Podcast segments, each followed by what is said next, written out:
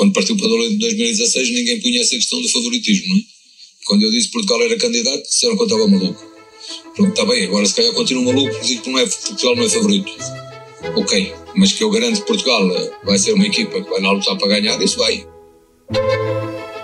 Viva! Está com o Expresso da Manhã. Eu sou o Paulo Baldaia.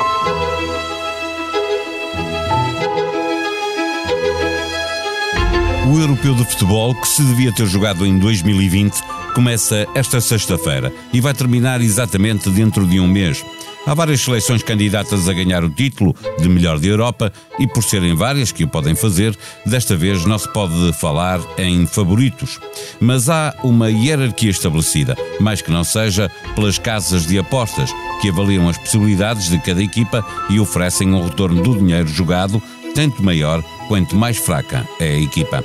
Portugal está no sexto lugar juntamente com a Itália, e por cada euro que for apostado nestas seleções, ganha-se 9, se algumas delas for campeã, obviamente. Na contagem decrescente seguem-se a Espanha e a Alemanha com 8,5 euros, a Bélgica com 7, a Inglaterra com 6 e a França, seleção mais cotada para as casas de apostas, campeões do mundo, com 5,5 euros de retorno por cada euro jogado. O primeiro jogo de Portugal é na terça-feira, dia 15, às 5 da tarde, em exclusivo na SIC.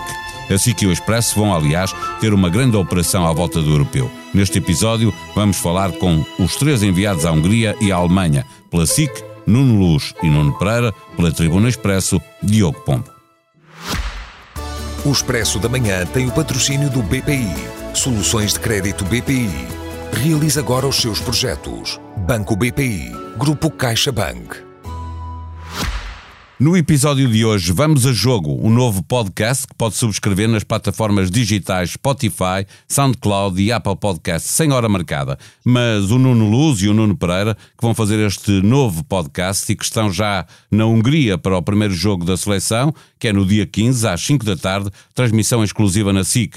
Hoje, os dois são visita do Expresso da Manhã. Viva Nunos! Yeah. Da experiência que, que levam eh, entre mundiais e europeus, o ambiente à volta da seleção revela mais fé, mais ambição, ou pelo contrário, desta vez há mais humildade e mais realismo? Nuno Luz. Eu acho que há mais experiência, uh, sobretudo isso, mais experiência, porque a equipa está muito, experiência, muito experiente, a equipa uh, já sabe o que é ganhar, uh, já ganhou mais que uma competição, tem muita gente que foi campeã, eh, nos seus campeonatos e é uma equipa que sabe que é preciso trabalhar para, para ganhar. Uh, e, portanto, uh, eu acho que nestes campeonatos, para ganhares, para além de tudo isso, é preciso ter sorte e esperemos que a sorte esteja do nosso lado. Nuno Pereira, mas há outras seleções. Portugal não joga sozinho e temos seleções muito fortes desta vez para defrontar logo na fase de grupos. Logo a começar, temos a Hungria que joga em casa e no único estádio cheio deste campeonato da Europa de futebol, vão ser 61 mil adeptos, é estranho dizer isto, mas é verdade. Uh, e depois tem dois, nesta altura é, é, complicadíssimo, mas vai mesmo estar cheio. Aliás, a Hungria vai, tem os três jogos lotados neste campeonato da Europa e é o único estádio que, que vai estar assim, o Puskas Arena, e uh, depois tem dois tubarões pela frente, tem a seleção da Alemanha que joga também em casa frente a Portugal e a seleção da França que é tradicionalmente difícil para a seleção portuguesa. E uh, tem uma vantagem, é que depois de os apanharmos, já só os podermos apanhar na lá final, para as meias finais. Nas finais, nada mal. Nas meias finais ou na final, uh, isso é um dado bom. Outro dado bom é que eu acho que se nós ficarmos como o pior terceiro classificado, ou seja, o quarto terceiro classificado, apanhamos a autoestrada para lá chegar porque mais uma vez fugimos aos tubarões todos como fizemos é, em 2016. Com, com, a sorte que nós temos ainda é isso que vai uh, acontecer. uh, Nuno Luz, uh, houve tempos em que o, o, peso dos grandes clubes fazia sentir na seleção. Hoje a maioria dos jogadores já nem é do Benfica, nem do Porto, nem do Sporting, jogam nos grandes clubes europeus. Isso ajudou a criar um espírito de maior unidade na seleção? Eu acho também há aqui um espírito enorme. Por exemplo, eu vi o final do, do, do jogo entre o, o Benfica e o Futebol Clube do Porto e vi, por exemplo, o Sérgio Oliveira a gritar uh, para a bancada, dizer joguem a Liga Europa, joguem a Liga Europa, mas e depois, a verdade é que eles são todos amigos uh, e, e, e, viras o chip para, para a seleção e, e, já não há cá Porto, nem Benfica, nem, nem Sporting. O Ruben Dias uh, dizia-me um destes dias que no grupo do WhatsApp eles, eles próprios estavam a torcer uh, para ganhar os campeonatos e, e também uh, a darem uma força à malta do Sporting. O Ruben Dias é uh, um jogador naturalmente do Benfica e da formação do Benfica a darem uma força aos Sportingistas para ganhar. Isto parece estranho, mas na realidade não é estranho porque foi criada uma família da seleção e não é de agora. Esta família já vem de, do tempo, eu creio que o Scolari tem aqui uma importância grande uh, com isto. E, e, hoje em dia os jogadores quando chegam ali são da família seleção e acabou, são do Porto, são do Benfica. E lá dentro quando há uh, uh, clássicos e, e derbys anda toda a porrada mas depois a seguir uh, já Passou. ninguém se lembra. Houve alturas em que não foi bem assim, que havia grupos de, dos clubes, etc. Ainda bem que, que isso passou, seleção é seleção. Nuno Pereira, quando olhamos para, já vimos a Alemanha, já vimos a França, quem são, na tua opinião, ou quem é o grande favorito a ganhar isto? Patriotismos de lado, quem é a melhor equipa a jogar futebol?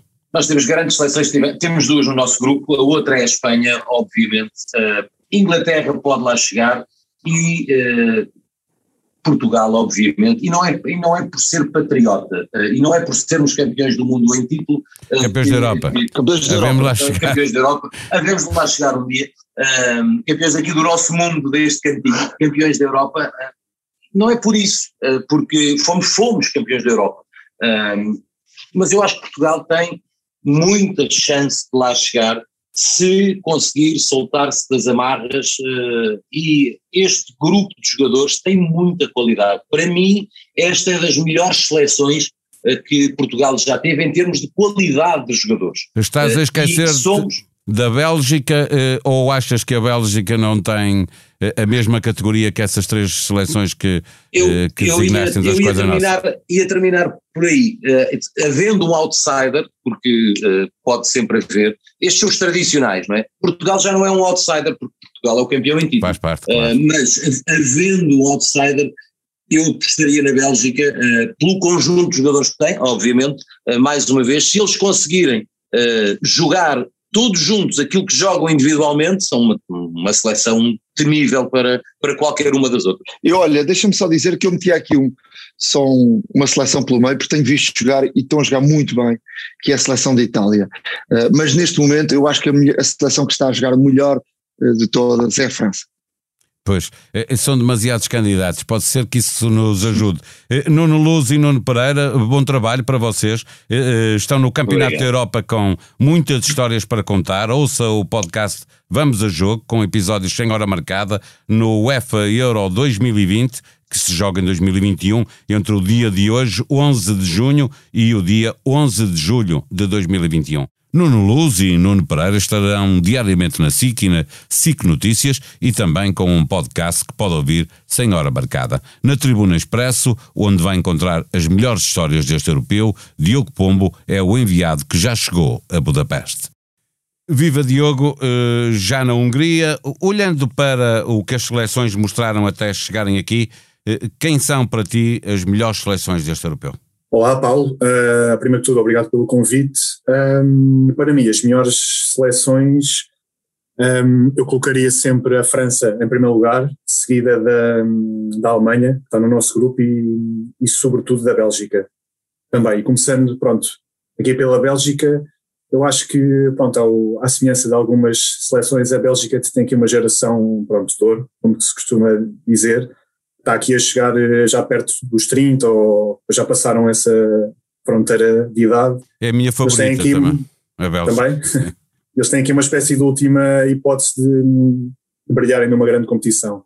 Ainda por cima do 11 titular, eles têm vários jogadores em grande forma. É verdade que eles perderam o De Bruyne por causa daquela pancada na cara que ele sofreu na final da Champions, mas pá, pronto, eles vêm com, uh, uh, com o embalo do último Mundial, tem um estilo de jogo muito ofensivo, de posse, atacante, também sabe ser muito vertical uh, na procura da baliza. Eu acho que vão ser mesmo a grande, pronto, a grande favorita à conquista. E depois Não. a França, que vem do Mundial, que, pronto, que infelizmente está no nosso grupo e que apesar de não ter um, pronto, um modelo de jogo, uma forma de jogar tão atrativa para os adeptos, pronto, para quem vê e para, para quem vai estar no estádio, tem um conjunto de convocados que dava para alimentar duas equipas titulares que eu acho que até os suplentes seriam candidatos, pelo menos a chegar vão uns quartos ou umas meias finais.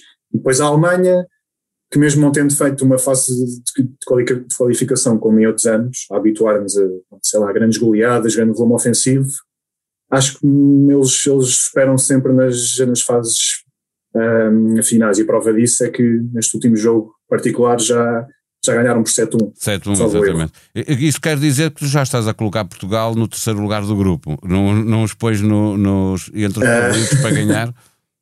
Um, não sei, eu acho que, pronto, conhecendo a forma como muito pragmática, uh, como o Fernando Santos costuma abordar os jogos, não digo vamos ficar em terceiro, até porque nós também não temos aqui nenhuma bola cristal para estar a prever as coisas, mas acho que, pronto, havendo seis grupos e qualificando-se três terceiros lugares, e sendo o nosso primeiro jogo contra a Hungria, basta Portugal ganhar esse jogo e depois acho que é, será, será muito provável vá que pronto, que mesmo que, uh, que acabemos em segundo, acabaremos por. Ou então com muita uh, fé de passar. empate em empate até à vitória final, como foi. Pois, é o, nosso, é o nosso clichê muito próprio, agora nós sempre que falamos da seleção. Eh, para fechar esta conversa curta, Diogo, uh, uh, o que é que vai estar a fazer nesse europeu? O que é que se pode ler na Tribuna Expresso? Pronto, Ao longo nós, deste tempo todo? Uh, pronto, nós, nós chegamos aqui à Hungria na, na segunda-feira à noite, começámos na terça-feira a fazer pronto, a nossa cobertura e da parte da tribuna podem esperar uh, histórias. Se tudo correr bem, uh, uma história uh, todos os dias assim de, pronto, de, de, portugueses que vivam em Budapeste, de húngaros que, que tenham histórias e, e, visões para contar aqui sobre o facto de estarem a acolher um, uma grande competição neste contexto tão, tão caótico que é a pandemia e, pronto, e sobretudo isso, esperem histórias um pouco originais e fora, uh, uh, fora da caixa e que tentem dar um outro ângulo aqui ao que está passando em, em Budapeste. E na Alemanha, tudo correu bem. Os dois locais onde joga Portugal. Porque hoje é sexta-feira, há a nova edição do Expresso nas Bancas, disponível também online. Na revista Entrevista à Estrela Maior de Manchester, que traça o caminho da seleção para revalidar o título. Estamos a falar de Bruno Fernandes. E há também a análise de Luís Cristóvão sobre os convocados de Fernando Santos. Pode igualmente ler um ensaio sobre a longevidade humana e a fantástica história de Gene Calment, que aparece na foto aos 117 anos a fumar um cigarro e a beber um cálice de vinho do Porto. Há quase 30 que vive sozinha. Sobreviveu aos pais, ao marido, à filha única, ao genro e ao neto. Preenche o seu tempo fazendo coisas agradáveis como pintar, andar de bicicleta ou caçar.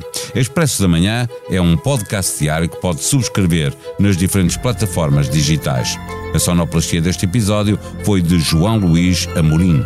Tenham uma boa sexta-feira, um bom fim de semana. Voltamos na segunda-feira. Até lá.